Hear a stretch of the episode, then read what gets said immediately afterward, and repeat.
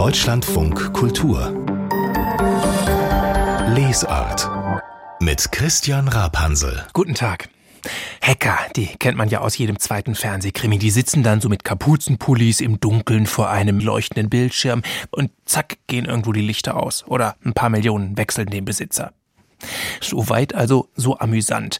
Für unser Sachbuchmagazin habe ich heute aber Bücher über echte Cyberkriminalität herausgesucht, über echte Online-Erpressung, über echten Cyberwar. Das ist mindestens so spannend wie ein Fernsehkrimi, versprochen, nur im Gegensatz dazu eben auch leider wahr. Die Lesart heute mit Titeln rund um digitale Verbrechen. Warum die dichter an ihrem privaten Leben dran sind, als sie vielleicht denken und was jeder Einzelne tun kann, um sich zu schützen. Herzlich willkommen. Deutschlandfunk Kultur Lesart Cyberattacken, Angriffe über das Internet, die finden ja naturgemäß im Verborgenen statt. Und betroffene Unternehmen reden natürlich nicht gerne darüber, wenn zum Beispiel ihr komplettes Netzwerk lahmgelegt worden ist oder wenn sämtliche Personalakten plötzlich im Internet stehen. Super GAU. Nur manchmal lassen sich Cyberangriffe dann auch nicht vertuschen, wenn zum Beispiel plötzlich große Kraftwerke ausfallen oder Krankenhäuser nicht mehr funktionieren. Und dann ist der Schreck groß. Wobei wir da manchmal übersehen, dass solche Cyberangriffe eben nicht nur große Konzerne treffen, sondern auch Mittelständler und auch Privatpersonen. Und das kann schnell gehen. Ein falscher Klick. Warum der Cyberkrieg uns alle betrifft. So heißt ein Buch mit einer ziemlich gründlichen Recherche zu dieser Frage. Und geschrieben hat dieses Buch und recherchiert hat es Eva Wolfangel. Und die habe ich in den Deutschland von Kultur eingeladen. Guten Tag, Frau Wolfangel. Guten Tag. Ja, Sie haben da eine lange Recherche, ein dickes Buch. Und dann lese ich mitten ins Schlusslektorat, da platzt dann ein Anruf von Europol. Europol wollte Ihnen aber nicht mit weiteren Informationen helfen. Was wollten die? Die wollten mein Geld. Und es war ja auch gar nicht wirklich Europol. Von daher hat es eigentlich sehr gut gepasst. Ich habe mich tatsächlich richtig gefreut, weil ich hatte schon gehört, dass es diesen Trick gibt. Also Kriminelle geben sich als Europol-Ermittler raus und sagen, es, es, läuft ein Verfahren, die eigene Identität wurde geklaut. Also die Geschichte ist, mein, äh, meine Reisepassnummer wird benutzt, um Drogengeschäfte zu machen und, und Geldwäsche. Und es wurde ein Auto gefunden, was verbeult war mit Blutspuren, was auf meinen Namen angemietet war. Und ähm, jetzt werde ich per Haftbefehl gesucht und meine Bankkonten werden jetzt bald eingefroren. Ich werde also bald ohne Geld da sitzen und auch nicht mehr reisen können. Und ich müsste mein Geld jetzt in Sicherheit bringen und dabei helfen, mir diese netten Europol-Beamten. Das ist ja für äh, alle Normalsterblichen ein Riesenschreck. Für Sie, Sie hat just zu dieser Masche recherchiert, war es Reporterinnenglück. Genau, also ich hatte dazu recherchiert. Ich habe inzwischen auch mit mehreren Opfern gesprochen, die darauf reingefallen sind, weil sie eben leider nicht das Glück hatten, schon davon zu wissen, so wie ich. Und diese Masche ist schon so gut gemacht, dass man da ähm, ja drauf reinfallen kann. Und, wie, und wie funktioniert die im Detail? Also was kriege ich da erzählt? Das Telefon klingelt, was passiert? Dann kommt erstmal eine automatische Ansage, äh, dass es ein Ermittlungsverfahren gibt und dass man noch bitte die Eins äh, wählen soll für mehr Informationen. Und wenn man das macht, dann geht auch ein Mensch dran. In meinem Fall war das ein Mann, bei dem einen Opfer war es eine Frau, die sehr offiziell klingen. Die geben einem dann die Dienstnummer und auch eine Fallnummer, die man aufschreiben muss und, und erklären einem dann auch sehr, sehr streng und, und äh, exakt, was alles vorgefallen sei. Also man, man glaubt schon tatsächlich, das könnte echte, könnte eine echte Behörde sein. Mhm. Dann wird man mehrmals verbunden. Die, also es gibt verschiedene Ermittler mit verschiedenen Zuständigkeiten. Das ist so ein bisschen Good Cop, Bad Cop Spiel. Und auch wenn es so abgedroschen klingt, das funktioniert psychologisch schon ganz gut. Also man ist wirklich eingeschüchtert und wenn man, wenn man eben keinen Zweifel daran hat, dass es echt ist, das natürlich glaubt und da auch mitmacht, weil die ganze Geschichte ist in sich konsistent. Es geht dann darum, dass das Geld also auf ein Konto überwiesen werden muss, also das Geld, was ich wirklich besitze, muss also auf ein, ein sicheres Konto überwiesen werden, was Europol zur Verfügung stellt, damit eben die Kriminellen nicht drankommen und dass aber auch meine Bank das Konto nicht sperrt, um das einfach in Sicherheit zu bringen. Und dann wird man ja immer wieder mit so einer Mischung aus Drohungen, wenn sie nicht kooperieren, dann können wir das ja nicht machen, dann kommen sie jetzt in Haft und, und eben auch so Versprechungen, wir helfen ihnen doch nur und äh, jetzt entspannen Sie sich mal verstehen, das ist sehr, sehr äh, schlimm für Sie. Trinken Sie mal einen Schluck. Also es gibt eben die Guten und die Bösen und wird wirklich, also tagelang, das eine Opfer wurde wirklich tagelang von denen reingelegt. Aber wie funktioniert das? Ich denke doch da intuitiv, das ist ein bisschen plump. Da frage ich doch mal Freunde von mir oder ruf vielleicht schlicht und mal die Polizei an. Seid ihr das?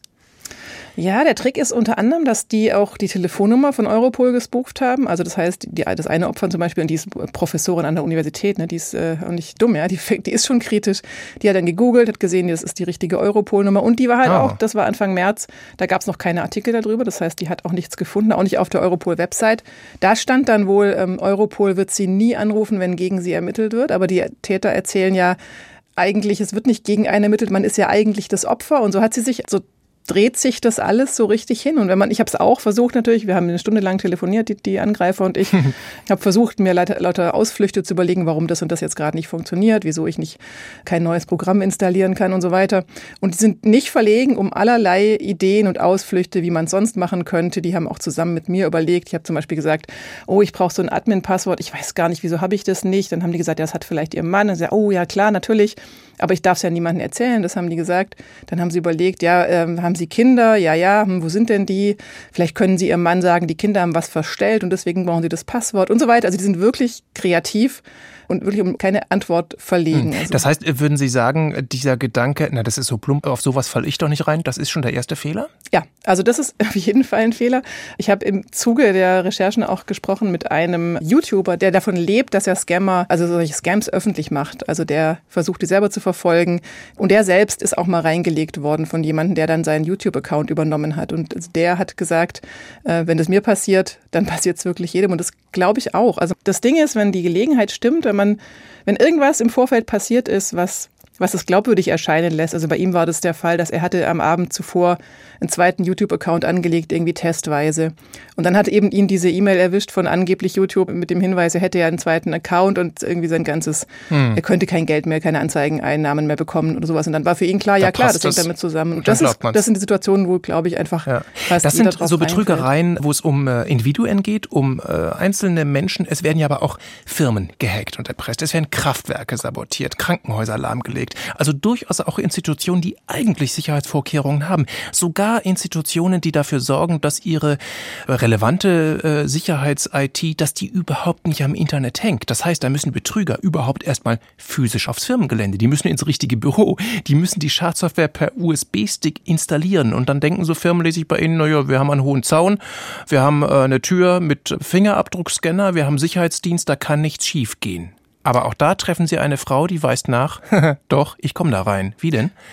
Ja, genau. Also diese Frau ist eine Frau, die beruflich Social Engineering betreibt, also genau dieses, was auch die Europol-Scammer machen, die Leute reinlegt, also die uns in unserer ja, letztlich unsere Gutgläubigkeit erwischt. Und die wird engagiert unter anderem auch von Unternehmen, die glauben, sie haben schon eine sehr, sehr gute Sicherheit. Die eine Geschichte war, die hatten einen ganz neuen, millionenteuren Zaun ums Werksgelände gemacht und hatten eine ganz strenge Policy, dass eben niemand Fremdes reingelassen werden darf und so weiter. Und dann hat sie gesagt, okay, ich, ich teste das mal. In deren Auftrag hat sich als Autoreparaturservice äh, verkleidet, hat äh, sich von hinten angepirscht, hat ein Auto mit so einer Zwille oder so einem Wurfgeschoss, hat eine Scheibe eingeschossen, ist dann offiziell durch den Haupteingang mit so einem Lieferwagen rein und gesagt, ja, da hinten das Auto vom Chef ist ja kaputt, ich bin hier, um es zu reparieren, ist, ist reingefahren, äh, hat dann sich an eine Tür gestellt, wo Leute da rauskommen, wenn Mittagspause ist oder so. Ähm, und sobald jemand rauskam, hat sie einen Zettel an die Tür gemacht, auf dem stand äh, offiziell im Stempel vom Management, diese Tür bitte immer geöffnet lassen. Und von da an haben die Mitarbeiter, die eben sehr obrigkeitshörig waren, wegen der vielen Regeln, natürlich brav die Tür offen gelassen und dann, ja, so war sie dann schließlich doch drin. Sagen Sie mal, Hand aufs Herz, wie oft standen Sie bei der Recherche an dem Punkt, dass Sie diese Leute bewundert haben? Ja, sowas ist total beeindruckend. Also das hat mir wirklich bei der Recherche auch tatsächlich auch viel Spaß gemacht, sowas nachzuvollziehen. Ich meine, klar, diese Frau, ne, die macht das legal, die macht es im Auftrag der Unternehmen, um zu testen, wie sicher die sind. Aber die Kriminellen machen es ja ähnlich. Die, die, Kriminellen machen das ganz ähnlich und das ist schon beeindruckend, wie schlau die sind. Ne? Also man, das hm. Bild vom, vom dummen Kriminellen ist jedenfalls falsch. Also man darf die auf keinen Fall unterschätzen. Ja, bei mir ist eher das Bild von dummen Unternehmen entstanden, muss ich ganz ehrlich sagen. Es gibt da viele Beispiele in Ihrem Buch, wo Menschen gehackt werden und dann über das Online-Banking wirklich Unsummen, also wir reden jetzt nicht von irgendwie ein paar tausend Euro, wir reden von Zehntausenden, von Hunderttausenden, die über Nacht von Konten weggeräumt werden. Und da frage ich mich schon, wie kann das sein, dass eine Bank das Geld ihrer Kunden binnen weniger Stunden mitten in der Nacht auf Konten am anderen Ende der Welt überweist. Ja, das habe ich mich echt auch gefragt. Also bei dem Fall genau war das so, dass man echt sagte, warum hat er nicht ein automatisches System auch mal gesagt, hey, Moment mal, das ist echt ungewöhnlich, dass jetzt hier, also der, der eine Kunde hat wirklich in einer Nacht mehr als 100.000 Euro verloren zwischen zwei und fünf Uhr morgens, also auch so Zeiten, wo er normalerweise einfach schläft, wo eigentlich keine Kontobewegungen stattfinden. Ich solche Dinge verbessern sich natürlich stetig. Es gibt solche Systeme, die das bemerken und die Bank hat auch gesagt, sie haben das natürlich jetzt geändert. Aber wenn man recherchiert, findet man immer, immer solche Beispiele, wo man denkt, wieso hat da niemand vorher für Sicherheit gesorgt? auch bei Unternehmen, wie so, es gibt so ähm, Fernwartungszugänge, wo man quasi aus der Ferne auf die internen Systeme zugreifen kann, eben um die zu warten. Die muss man eigentlich immer schließen als Mitarbeiterin, die halt aus Bequemlichkeit offen gelassen werden. Das ist was, was ganz oft vorkommt. Natürlich immer mit diesem Ding, mich wird schon nicht treffen. Genau dieser, dieser hm. Gedanke, der halt so falsch ist. Es wird schon gut gehen. Jetzt machen hm. wir es so, ist bequemer und dann geht es natürlich irgendwann schief. In so einem Fall, wenn dann da über 100.000 Euro mitten in der Nacht wegüberwiesen werden, das Geld ist wirklich weg? Haftet die Bank da gar nicht? Das ist doch grob fahrlässig. Also wenn ich meine, meine PIN auf meine Kreditkarte schreibe, bin ich selber schuld. Ganz klar. Warum ist die Bank bei sowas nicht schuld? In dem Fall ging es rechtlich lange hin und her und, und das Opfer hat einen Anwalt beauftragt und am Ende hat die Bank ihm einen Großteil von dem Geld hm. zurückgezahlt. Aber es ist tatsächlich nicht so eindeutig, weil die Bank natürlich auch sagen, was können wir dafür, wenn der irgendwie hat halt einen Hacker auf seinem Computer gehabt, da können wir ja auch nichts dafür. Also das ist was, was man tatsächlich dann gerade als Privatperson rechtlich am Ende auskämpfen muss. Hm. Jetzt haben wir über Cyberattacken gesprochen, bei denen es ums Geld geht. Aber das ist ja nur die eine Hälfte des Cyberkriegs. Die andere ist der Cyberkrieg der Geheimdienste. Also wenn Staaten andere Staaten hacken. Und Sie schreiben, man kann da ziemlich genau ein Datum festlegen, wann das alles angefangen hat. Vor zwölfeinhalb Jahren mit einer Schadsoftware namens Stuxnet. Was war damals neu? Was hat damals alles verändert? Genau, das war im Sommer 2010. Da haben ähm, erstmals Staaten, und inzwischen weiß man, wer es war, nämlich die USA und Israel gemeinsam, einen anderen Staat angegriffen, nämlich den Iran, um dessen Atomprogramm zu stoppen. Und sie haben das eben nicht mit militärischer Gewalt gemacht, wie man es bis dahin vielleicht gemacht hätte, sondern sie haben es über den Cyberspace gemacht, indem sie ein ganz spezialisiertes Schadprogramm geschrieben haben. Und das ist, wenn man es mal genauer liest, und das habe ich in meinem Buch auch beschrieben, äh, das ist wirklich faszinierend, was sie alles dabei bedacht haben. Also um sicherzugehen, dass dieses Schadprogramm nur genau diese eine Urananreicherungsanlage im Iran trifft und die eben physisch nach und nach kaputt macht, aber auch auf eine Weise, dass es eben so nach und nach geschieht, nicht mit einem Schlag, dass halt niemand merken kann, was da genau passiert ist, dass es möglichst spät auffällt. Die haben es erst versucht, es offline zu machen. Sie hatten ja vorher schon mal erwähnt, diese Sache mit dem USB-Stick. Also die, natürlich ist so eine Anlage nicht mit dem Internet verbunden, äh, aus Sicherheitsgründen. Da kommt man also nicht so einfach ran. Aber es gibt wieder, immer wieder, wie wir ja gesehen haben, auch äh, menschliche Fehler, wo zum Beispiel so Fernwartungszugänge offen sind. Aber da haben sie es erst versucht, offline über USB-Sticks, haben die hier und da liegen lassen. Und offenbar, das sind natürlich Dinge, die man wirklich schwer recherchieren kann, weil mhm. niemand drüber spricht, aber offenbar haben sie es sogar geschafft, dass einer von diesen Sticks irgendwann in deren Kontrollraum gelandet ist. Dann ging es aber wohl nicht schnell genug oder der Iran war zu schnell mit seinem Atomprogramm, der Fortschritt war zu groß, Israel wurde nervös, hat wohl auch immer wieder gedroht im Hintergrund, wenn es jetzt nicht besser läuft, dann müssen wir doch militärisch eingreifen. Und dann haben sie also beschlossen, sie machen es doch übers Internet, in der Hoffnung, dass eben über zum Beispiel so eine offene Fernwartung irgendwann das Schadprogramm auch noch reinkommt. Und dann ist es Sicherheitsforschern aufgefallen, ne? weil dann sich auf weil einmal... sich das Ding weltweit verbreitet genau, hat. Und ja. niemand wusste, was es ist. Ne? Also war halt ja. auf einmal so, hier ist eine komische Datei oder seltsame Sachen, was machen die? Erst im Nachhinein haben wir in der Öffentlichkeit eigentlich begriffen, dass dieser äh, Wurm, dieses Stuxnet eben auf diese Zentrifugen im Iran abzielte. Das ist ja so ein Ding, ne? wenn Israel dann da sagt, naja, ansonsten müssten wir, um die iranische Bombe zu verhindern, so eine Anlage bombardieren, dabei würden mit Sicherheit Menschen sterben, dann machen wir es doch lieber so. Das ist ja das, was Staaten bis heute sagen. Wir sind ja die guten Hacker. Was halten Sie davon? Inzwischen nicht mehr so viel. Also ich habe lange darüber nachgedacht. Ich war auch in den USA am MIT und habe da lange diskutiert, auch mit Menschen, die, die damals äh, am Rande beteiligt waren von, an diesen Entscheidungen, die eben genau das Argument gebracht haben, sonst wären Menschen gestorben. So war es eben, ja, chirurgischer Eingriff, sehr sauber. Aber es hat eben nach sich gezogen, dass andere Staaten gesehen haben, oh, okay, das kann man jetzt machen, ähm, dann machen wir es auch. Also dieses durchs Internet physische Zerstörung anrichten ist natürlich eine sehr gefährliche Sache. Also wer es als erstes mitgemacht hat, war zum Beispiel der russische Geheimdienst, der in der Ukraine die Energieversorgung angegriffen hat, also durchs Internet für, für Stromausfälle großflächig gesorgt hat. Oder im, in Saudi-Arabien ist eine Chemiefabrik beinahe explodiert, äh, auch weil sie aus der Ferne mit einem, einem Virus, einer Schadsoftware angegriffen worden ist. Und da war es wirklich so, dass da zuerst das Sicherheitsprogramm, also Sicherheitsmaßnahmen außer Kraft gesetzt worden sind für den Fall, dass giftige Gase austreten. Und der nächste Schritt wäre dann vermutlich gewesen, und dazu kam es zum Glück nicht, eben diese Gase austreten zu lassen, alles gesteuert aus der Ferne. Und dann hätte es tatsächlich Menschenleben gekostet. Hm. Es gibt dieses Grunddilemma ja aber auch, wenn es nicht um Menschenleben geht, dass Geheimdienste, wenn sie denn hacken wollen, auf Sicherheitslücken angewiesen sind äh, und damit in so eine Doppelrolle geraten. Wir als Bürger erwarten von unserem Staat, dass er dafür sorgt, dass die IT-Systeme sicher sind, dass die Lücken geschlossen werden. Aber wenn der Staat sowas wie Staatstrojaner einsetzen will oder jetzt aktuell wird über Chatkontrolle diskutiert, da geht es um nichts anderes als um das Aufbrechen von Verschlüsselung privater Kommunikation, dann sorgt der Staat erst für die Sicherheitslücken. Das ist ja so ein Grunddilemma. Wie wird das diskutiert in dem Sicherheits-IT-Milieu, in dem Sie recherchiert haben?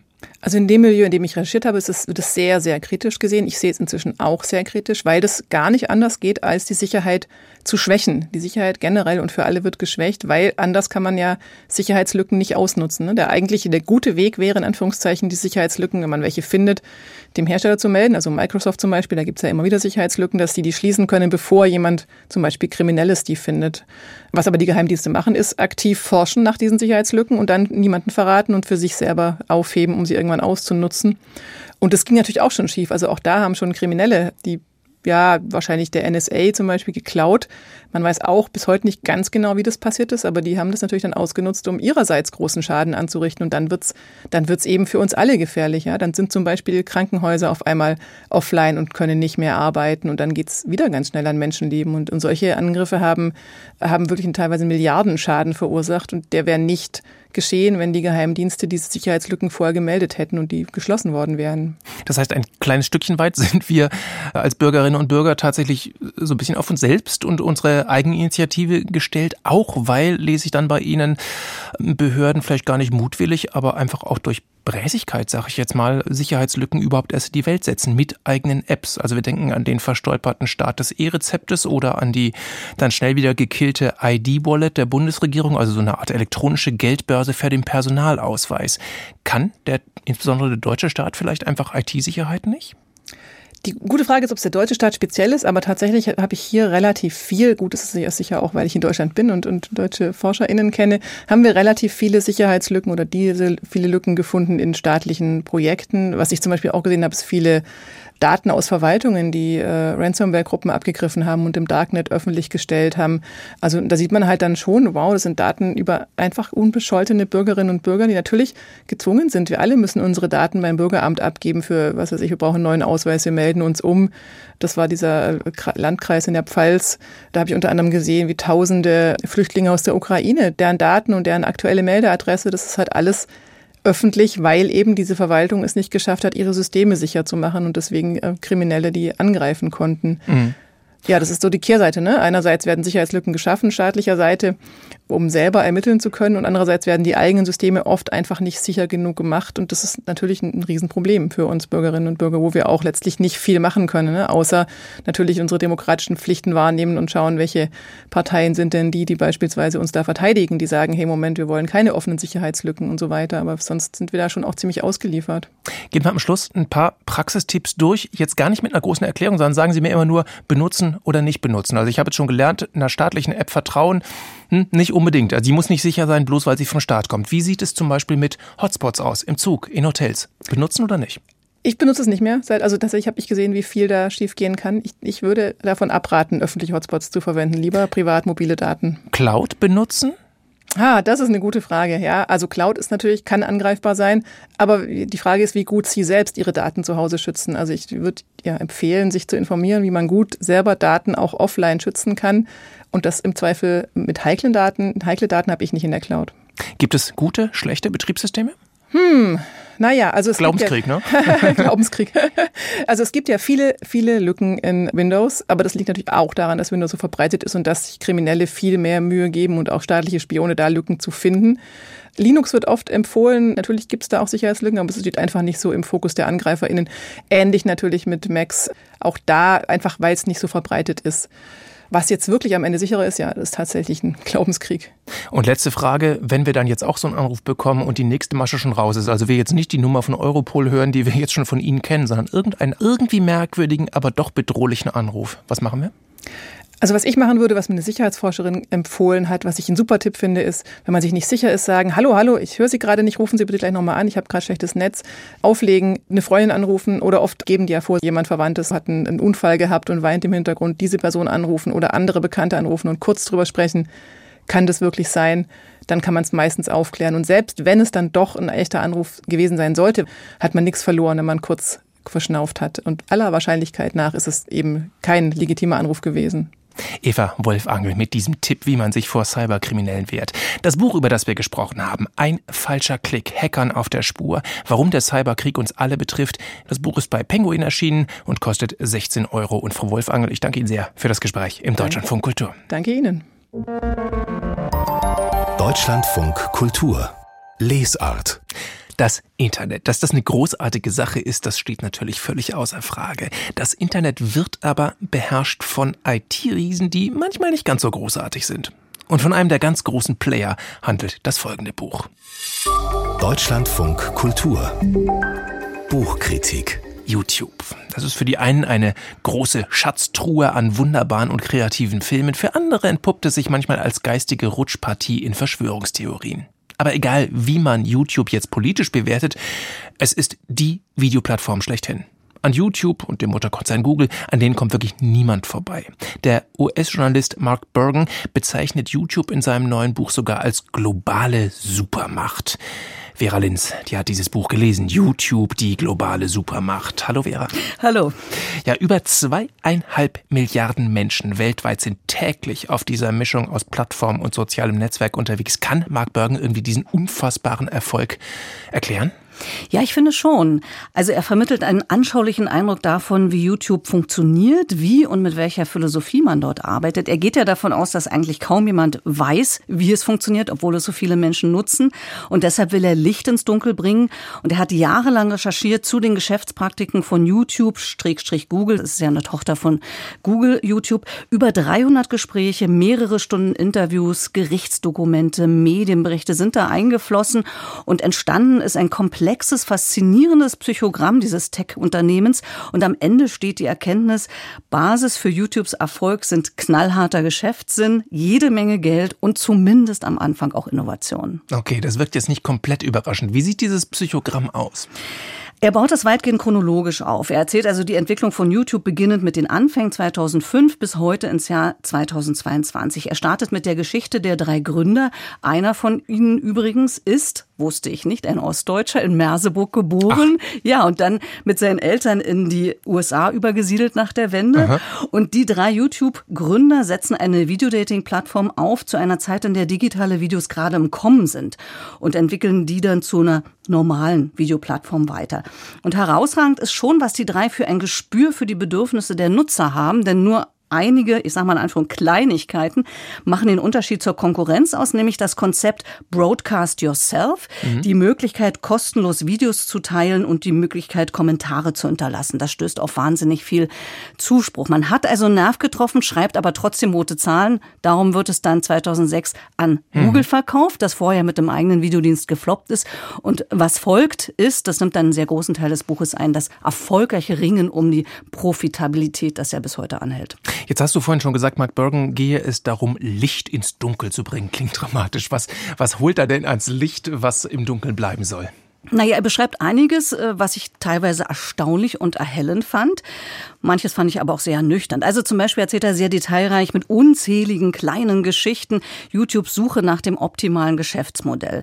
Das ist so ein Trial-and-Error-Prozess, bei dem man wirklich beeindruckend hartnäckig immer wieder probiert und verwirft. Man kann also nachvollziehen, wie sich das Unternehmen entwickelt hat. Bring mal ein Beispiel. Statt nur User-Content zu haben, will man zeitweise Premium-Inhalte akquirieren, um dem Fernsehen Konkurrenz zu machen. Mhm. Das klappt nicht so richtig. Stattdessen entstehen dann Multi-Channel-Networks nach dem Vorbild des Kabelfernsehens in den YouTuber sich vermarkten können. Oder er beschreibt, wie sich immer wieder das Gesicht der Plattform ändert, weil am Algorithmus geschraubt wird. Man sagt eben, jetzt ist es wichtig, wie oft ein Video geklickt wird und dann entscheidet man, nur jetzt ist wichtig, wie lange ein Video gesehen wird. Und das funktioniert eben ganz gut. Also Sie können immer wieder Ihren Ertrag damit steigern. Er zeigt aber auch die Schattenseiten dieser Praxis und das ist das sicherlich, wo er meint, da sollte die Öffentlichkeit Bescheid wissen. Es ist nämlich so, dass das Prinzip dieses kreativen Ausprobierens wird auch dort angewandt, wo es gesellschaftlichen Schaden anrichtet. Also diese Probleme mit extremer Gewalt hatte YouTube ja von Anfang an. Man hat das immer nur so ein bisschen ausgesessen, weil man ja darauf gepocht hat, dass man für Meinungsfreiheit ist und einfach nur eine Plattform ist.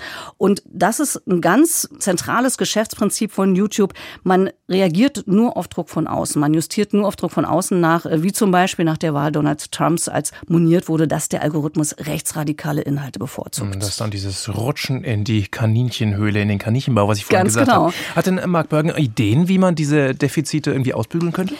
Na, da muss ich ganz klar sagen, nein. Also er schlägt nichts vor, obwohl seine Kritik natürlich deutlich wird und er auch am Ende die Frage aufgreift, ist YouTube nun gut für die Gesellschaft oder nicht?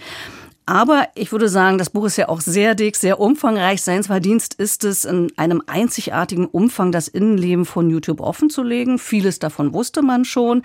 Aber es ist nochmal vieles mit Fakten und Details untermauert und hat vieles nochmal klarer gemacht. Insofern würde ich diesen Verdienst durchaus stehen lassen. Das sagt Vera Linz aus unserer Breitbandredaktion. Über das Buch YouTube, die globale Supermacht von Mark Bergen, wie Googles Videoplattform unsere Weltsicht dominiert. Aus dem Englischen übersetzt haben das Hella Rehse, Cornelius Harz, Alexandra Jordan und Judith Wenck. Im Drömer Verlag ist es erschienen für 24 Euro. Deutschlandfunk Kultur Lesart. Unser Sachbuchmagazin. Heute mit Büchern rund um die na, eher dunkle Seite des Internet. Über die teils unheilvollen Mechanismen von YouTube haben wir ja vorhin schon gesprochen. Eine Videoplattform, die leider vielen den Weg so in so einen Kaninchenbau der Selbstradikalisierung bereitet. Wohin das dann führt, wenn scheinbar brave Bürger online immer radikaler und immer brutaler posten und wie der Rechtsstaat mit diesen Gefahren umgeht, davon erzählt das nächste Buch. Kugel ins Hirn, so heißt dieses Buch. Und was es mit diesem Satz auf sich hat, das hören wir gleich. Der Reporter Klaus Scherer hat das Buch geschrieben und auch eine Fernsehdokumentation gedreht. Guten Tag, Herr Scherer. Hallo. Ja, die Beispiele Ihres Buches sind krass. Da wird also Menschen ein qualvoller Krebstod gewünscht. Claudia Roth soll hingerichtet werden, Angela Merkel ins KZ gesteckt werden und ein Arzt, der gegen Corona impft, dem gilt dann diese Drohung, die es auf ihren Buchtitel geschafft hat. Dem eine Kugel ins Hirn. Vielleicht hilft es ja. Man sollte meinen, das ist eine klare Morddrohung, wenn das vor Gericht landet. Aber so eindeutig ist das nicht. Ne? Wie, wie lief denn dieses Verfahren? Das war etwas kurios. Es fing vor ungefähr zwei Jahren an mit einem Strafbefehl der Strafverfolger in Göttingen. Das ist eine Schwerpunktstaatsanwaltschaft gegen Hasskriminalität im Internet. Die Staatsanwältin sagte, wir haben die begleitet. Das ist eine Aufforderung zu einer Straftat, dem eine Kugel ins Hirn. Aber das Amtsgericht in Niedersachsen in Bersenbrück hat äh, das nicht so gesehen. Die sagten, ja, das ist eher, kann Meinungsäußerung sein. Der Beschuldigte hätte dann auch dargelegt, dass er, Zitat, das als verbales Wachrütteln gemeint habe. Wow. Die Staatsanwaltschaft ging dann in Berufung und es äh, kam dann zurück, also die haben Recht bekommen, dann wurde das zurückverwiesen an die, ans gleiche Amtsgericht, zur gleichen Richterin und dann gab es eine Verhandlung. Mhm. Und ich, da hat sie ihn wieder freigesprochen, äh, obwohl der, der eigene Anwalt des Beschuldigten mit einer Strafe einverstanden war. Ich habe dann mit dem Vorgesetzten gesprochen, dem Gerichtssprecher, und habe die Fragen gestellt, die das Publikum auch stellen würde und sagte, was muss ich denn noch sagen, damit es strafbar ist? Ich meine, der sagte nicht, ich will den verbal wachrütteln, der sagte, äh, dem eine Kugel ins Hirn. Und ihm fehlte die unmittelbare Aufforderung zur Tat mit, mit Zeitpunkt und mit wer macht mit und appellativer Charakter, so nannte er das. Das hat aber nicht lange gehalten, war für mich auch ein, ein Anzeichen, dass sich die, die Rechtsprechung da doch weiter bewegt. Landete dann beim äh, Landgericht in Osnabrück und der Richter hat sich nach vorne gebeugt und gesagt, Entschuldigung, mit einer Kugel im Kopf bin ich nicht wach, da bin ich tot. Und das ist die Coolness, die ich auch in dem Buch transportieren möchte. Der Rechtsstaat kann das. Der Rechtsstaat kann das cool sein. Ist ja die und, Erkenntnis, die ich auch als Leser da mitgenommen ja. habe. Es gibt diese ja. einzelnen Fälle, wo man denkt, wie kann ein Gericht so blind sein, um es jetzt mal juristisch laienhaft auszudrücken. Aber es überwiegt eigentlich der Eindruck, es hat sich eine Menge getan. Der Rechtsstaat lässt sich sowas nicht mehr ganz so sehr bieten wie früher das habe ich auch von dem äh, Richter, dem coolen Richter in Osnabrück mitgenommen. Natürlich hat das Amtsgericht in, in Bersenbrück da auch argumentiert und Dinge ausgelegt, aber er sagte äh, auch den Beschuldigten gegenüber, sie leben in einem Land, da gab es diese Kopfschüsse. Wir hatten Kopfschüsse auf einen Politiker. Wir hatten Kopfschüsse an der Tankstelle in Ida Oberstein. Und das weiß man auch in diesem Land. Deswegen hat sich da auch was geändert. Und Rechtsprechung darf auch in solchen Fällen auch mal härter sein, nicht um den Beschuldigten nur abzuschrecken, damit er das nicht no nochmal macht, sondern auch Nachahmer und andere, die ähnlich unterwegs sind. Was hat Ihrem Eindruck nach äh, dafür gesorgt, dass äh, der Rechtsstaat jetzt schärfer gegen sowas vorgeht? Ist das dieser Mord an Walter Lübcke oder ist es auch das Gesetz von 2021 gegen Hasskriminalität? Was wirkt da? Ja, das hängt ja zusammen. Also mir sagten viele Strafverfolger auch, ja, der Mord an Walter Lübcke und natürlich auch Taten zuvor, aber Lübcke hatte mehr Aufmerksamkeit erregt, weil es eben ein Politiker war und viele Kommunalpolitiker haben ähnliche Bedrohungen berichtet. Da sagten viele, das war so ein Meilenstein. Also da wurde uns endgültig klar, wir müssen im Netz mehr unterwegs sein. Das, was sich da abspielt und andeutet und auffordert, haben wir früher oder später im richtigen Leben. Und es war ja auch vorher im Netz nicht straffrei. Nur viele denken bis heute, es passiert ihnen da nichts, weil sie sind da anonym und es wird nicht so richtig ernst genommen. Und das muss sich ändern, sagten die hm. Strafverfolger. Und äh, sie bringen auch mehr zur Anklage in der Hoffnung, dass die Gerichte mitziehen. Das fand ich äh, beim Lesen Ihres Buches auch wirklich erstaunlich. Das Erstaunen dieser Straftäter, dass sie erstens im Internet überhaupt nicht anonym sind und dass das zweitens eine Straftat ist, jemandem mit dem Tode zu drohen. Wie haben Sie diese Leute erlebt? Ja, ich, ich habe ja welche besucht, auch am Gartenzaun und, und tatsächlich haben sich manche als ich würde fast sagen, nette Nachbarn entpuppt, mit denen man normal reden konnte. Die sagen, ja, habe ich, hab ich damals überreagiert, da wurde ja so viel im Netz gepostet, es war Flüchtlingskrise und wir redeten da über einen Mordanruf gegen Walter Lübcke, äh, aufhängen den Drecksack und solche Zitate.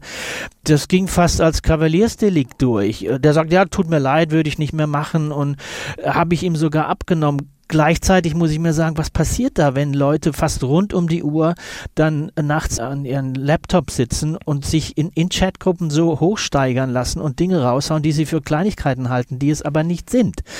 Die Typologie ist da sicherlich breit. Es gibt auch böswillige, richtige äh, Drahtzieher. Es gibt auch Posts, die werden durch Bots und Trolle hochgejatzt, damit sich diese Dialoge steigern und der Hass auf, auf das System und was, was immer man dafür hält, noch bevor befeuert wird.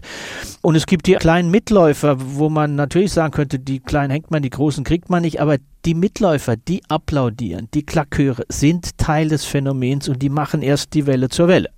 Jetzt haben Sie gesagt, bei manchen haben Sie am Gartenzaun gestanden, mit denen gesprochen. Sie haben auch mit anderen geredet, die das durchaus systematischer betreiben. Einer ist zum Beispiel auch Anwalt, vertritt dann auch andere Hassposter und weiß sehr genau, was er selber sagen darf und was nicht. Ja. Und Sie haben Ermittler begleitet. Wie funktioniert denn da eine Recherche? So ein Strafermittler lässt ja nicht unbedingt einen Journalisten mal ebenso als Praktikanten mitlaufen, noch dazu mit Kamera. Sie haben ja auch eine Fernsehdoku gemacht. Wie läuft das? Das war eine Ausnahme. Also, dass wir solche Zugänge bekommen, ist selten. Normalerweise hören wir nein, laufende Ermittlungen und Vorgesetzte sind nicht einverstanden, geht gar nicht. Hier war es so, nach vielen Vorgesprächen natürlich, dass sie irgendwann sagten, wenn ihr euch an Absprachen haltet, was wir sowieso tun, ich habe auch Beschuldigte, sogar Verurteilte, nie namentlich oder sichtbar gezeigt, die wurden alle verfremdet, dann haben wir das gleiche Interesse, nämlich Prävention. Und der Staatsanwalt in Göttingen, der Oberstaatsanwalt sagte, was haben wir, wenn wir Prävention erreichen wollen. Eine Hausdurchsuchung morgens um sechs erfährt vielleicht der Nachbar. Wenn der Beschuldigte den Strafbefehl bezahlt, gibt es nicht mal eine Verhandlung. Deswegen gibt es Strafbefehle, dann kommen sie anonym weg. Selbst wenn es eine Verhandlung am Amtsgericht gibt, steht es mittlerweile vielleicht mal in der Lokalzeitung. Das war's. Das ist keine Breitenwirkung. Deswegen waren nicht alle, aber genug einverstanden, dass wir auch mal mit der Kamera so weit mitgehen, dass wir nie Privatsphären verletzen, aber zeigen, worum es geht und wie es sich anfühlt, wenn morgens um sechs ein LKA-Trupp vor der Wohnungstür steht. Am Ende hatten Sie einen Film, dann haben Sie dieses Buch noch fertiggestellt und währenddessen, glaube ich, trudelten noch so die letzten Urteile ein, die es dann ja eben doch auch gab. Also am Ende Ihrer Recherche ist das trotz des drastischen Themas ein fast optimistisches Buch? Es soll ein zuversichtliches Buch sein. Jeder, der schon mal einen Strafzettel bezahlt hat, weil er zu schnell gefahren ist, weiß, wie routiniert ein Rechtsstaat Vergehen abarbeiten kann, wenn er nur will. Und an der Parallele mag man rütteln, aber auch Raser und Verkehrsraudis benehmen sich daneben, sie achten die Regeln nicht, sie fühlen sich anonym, sie sind gefährlich, sie sind nicht wenige, aber sie heben den Rechtsstaat nicht aus den Angeln, solange er cool bleibt. Und diese Coolness würde ich mir im Netz wünschen. Und dazu, wenn ich kann, trage ich gerne bei. Das sagt Klaus Scherer. Er hat das Buch geschrieben Kugel ins Hirn. Lügen, Hass und Hetze im Netz bedrohen die Gesellschaft unterwegs mit Strafverfolgern. Das Buch kostet 18 Euro und ist im Drömer Verlag erschienen. Und Herr Scherer, ich danke Ihnen für das Gespräch. Ich danke gern. Das war's für heute von der Lesart. Wenn Sie mögen, was wir hier machen in der Lesart, wenn Ihnen dieser Podcast gefällt, dann abonnieren Sie ihn doch oder klicken Sie auf Sternchen oder Herzchen oder Daumen hoch oder was auch immer es da auf Ihrer Plattform gibt. Das ist nicht für unsere Eitelkeit, sondern das hilft, dass andere diesen Podcast auch noch finden. Bis zum nächsten Mal. Machen Sie es gut. Mehr von der Lesart hören Sie auch in unserer App.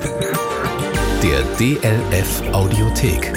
Jetzt kostenfrei herunterladen für Android und iOS.